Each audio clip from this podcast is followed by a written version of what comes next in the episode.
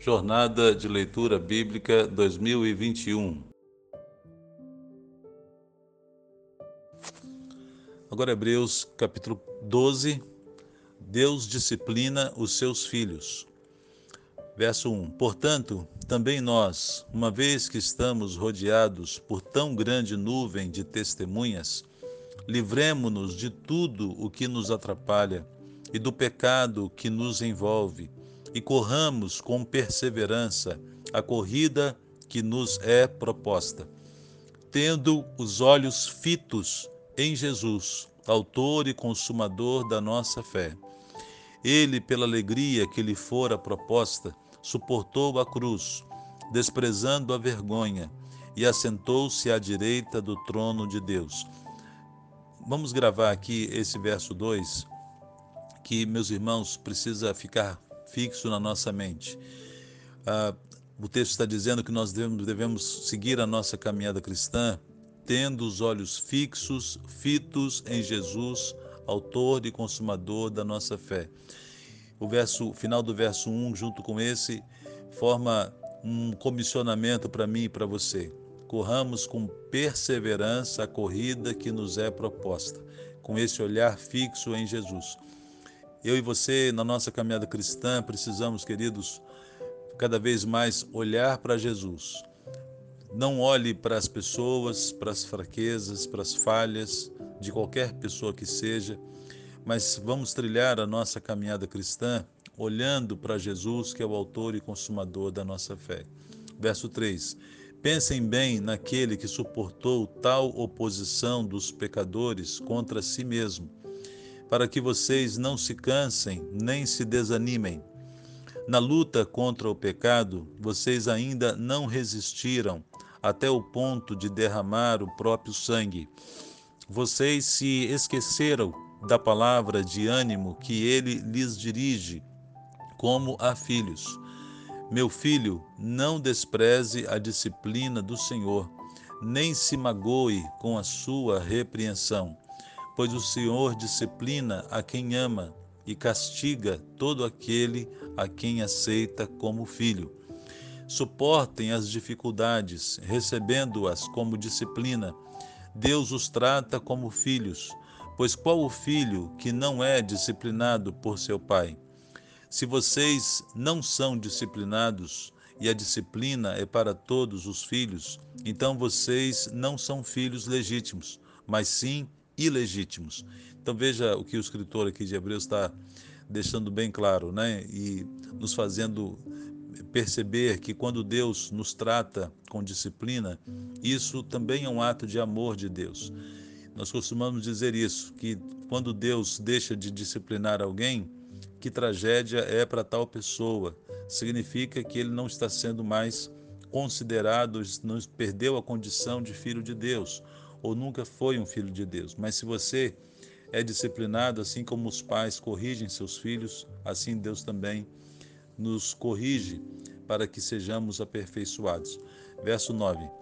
Além disso, tínhamos pais humanos que nos disciplinavam e nós os respeitávamos. Quanto mais devemos submeter-nos ao Pai dos Espíritos para assim vivermos. Nossos pais nos disciplinavam por curto período, segundo lhes parecia melhor, mas Deus nos disciplina para o nosso bem, para que participemos da sua santidade. Nenhuma disciplina parece ser motivo de alegria no momento, mas sim de tristeza. Mais tarde, porém, produz fruto de justiça e paz para aqueles que por ela foram exercitados. Portanto, fortaleçam as mãos enfraquecidas e os joelhos vacilantes. Façam caminhos retos para os pés, para que o manco não se desvie, mas antes seja curado. Amém? Verso 14: Advertência contra a rejeição de Deus. Esforcem-se para viver em paz com todos e para serem santos sem santidade ninguém verá o Senhor. Então veja o destaque aqui importante desse verso 14. Primeiro o texto diz, numa outra versão, né? no que depender de vós, tende paz com todos e essa parte também final do verso: sem santidade ninguém verá o Senhor. O nosso alvo, queridos, é vivermos uma vida de santidade, buscarmos a santidade dia após dia para agradar o nosso Deus. Verso 15: Cuidem que ninguém se exclua da graça de Deus, que nenhuma raiz de amargura brote e cause perturbação, contaminando a muitos. Não haja nenhum imoral ou profano como Esaú, que por uma única refeição vendeu os seus direitos de herança como filho mais velho. Como vocês sabem, posteriormente, quando quis herdar a bênção, foi rejeitado e não teve como alterar a sua decisão, embora buscasse a bênção com lágrimas.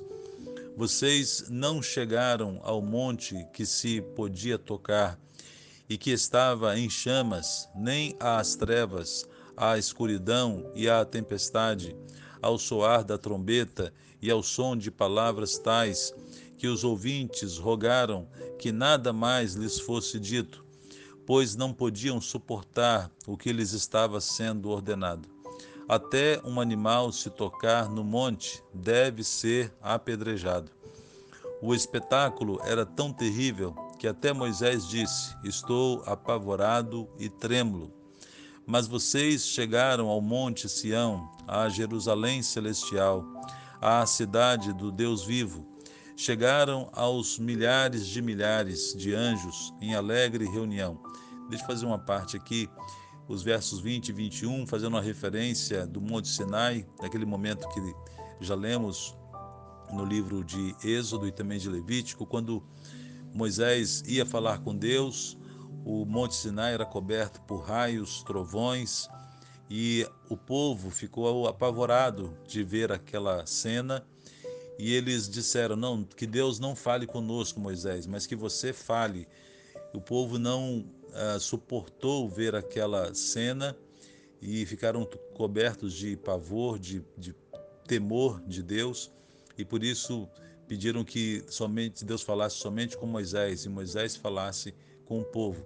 Interessante aqui o verso 22, que ele diz que a respeito da nossa morada celestial, a nova Jerusalém, a Sião, a Jerusalém celestial, a cidade do Deus vivo, eh, chega aos milhares de milhares de anjos em alegre reunião. E ele cita aqui os santos, ou seja, os salvos, nós, os crentes, em reunião com os anjos, nós e todos os anjos de Deus, numa alegre reunião, adorando a Deus para todo sempre. Que glória será. Verso 23. Anjos em alegre reunião, à igreja dos primogênitos, cujos nomes estão escritos nos céus. Vocês chegaram a Deus, juiz de todos os homens, aos espíritos dos justos aperfeiçoados, a Jesus, mediador de uma nova aliança, e ao sangue aspergido, que fala melhor do que o sangue de Abel. Cuidado, não rejeitem aquele que fala. Se os que se recus, recusaram a ouvir aquele que os advertia na terra não escaparam, quanto mais nós, se nos desviarmos daquele que nos adverte nos céus. Aquele cuja voz outrora abalou a terra, agora promete: Ainda uma vez abalarei não apenas a terra, mas também o céu. As palavras ainda uma vez indicam a remoção do que pode ser abalado, isto é, coisas criadas de forma que permaneça o que não pode ser abalado. Portanto, já que estamos recebendo um reino inabalável, sejamos agradecidos e, assim, adoremos a Deus de modo aceitável, com reverência e temor, pois o nosso Deus é fogo consumidor. Amém? Perceba nesse capítulo 12 a ênfase, a disciplina, a correção que Deus opera no nosso meio e como o texto final diz, né? Deus é fogo consumidor. Isso faz lembrar daquele momento em que Elias estava uh, combatendo os profetas de Baal e desceu fogo do céu na oração de Elias que consumiu todo o holocausto, consumiu até mesmo a água que estava em volta do altar. Isso nós vamos ler lá no livro de Reis, quando chegarmos nessa parte. Que Deus abençoe e aplique a sua palavra em nossos corações.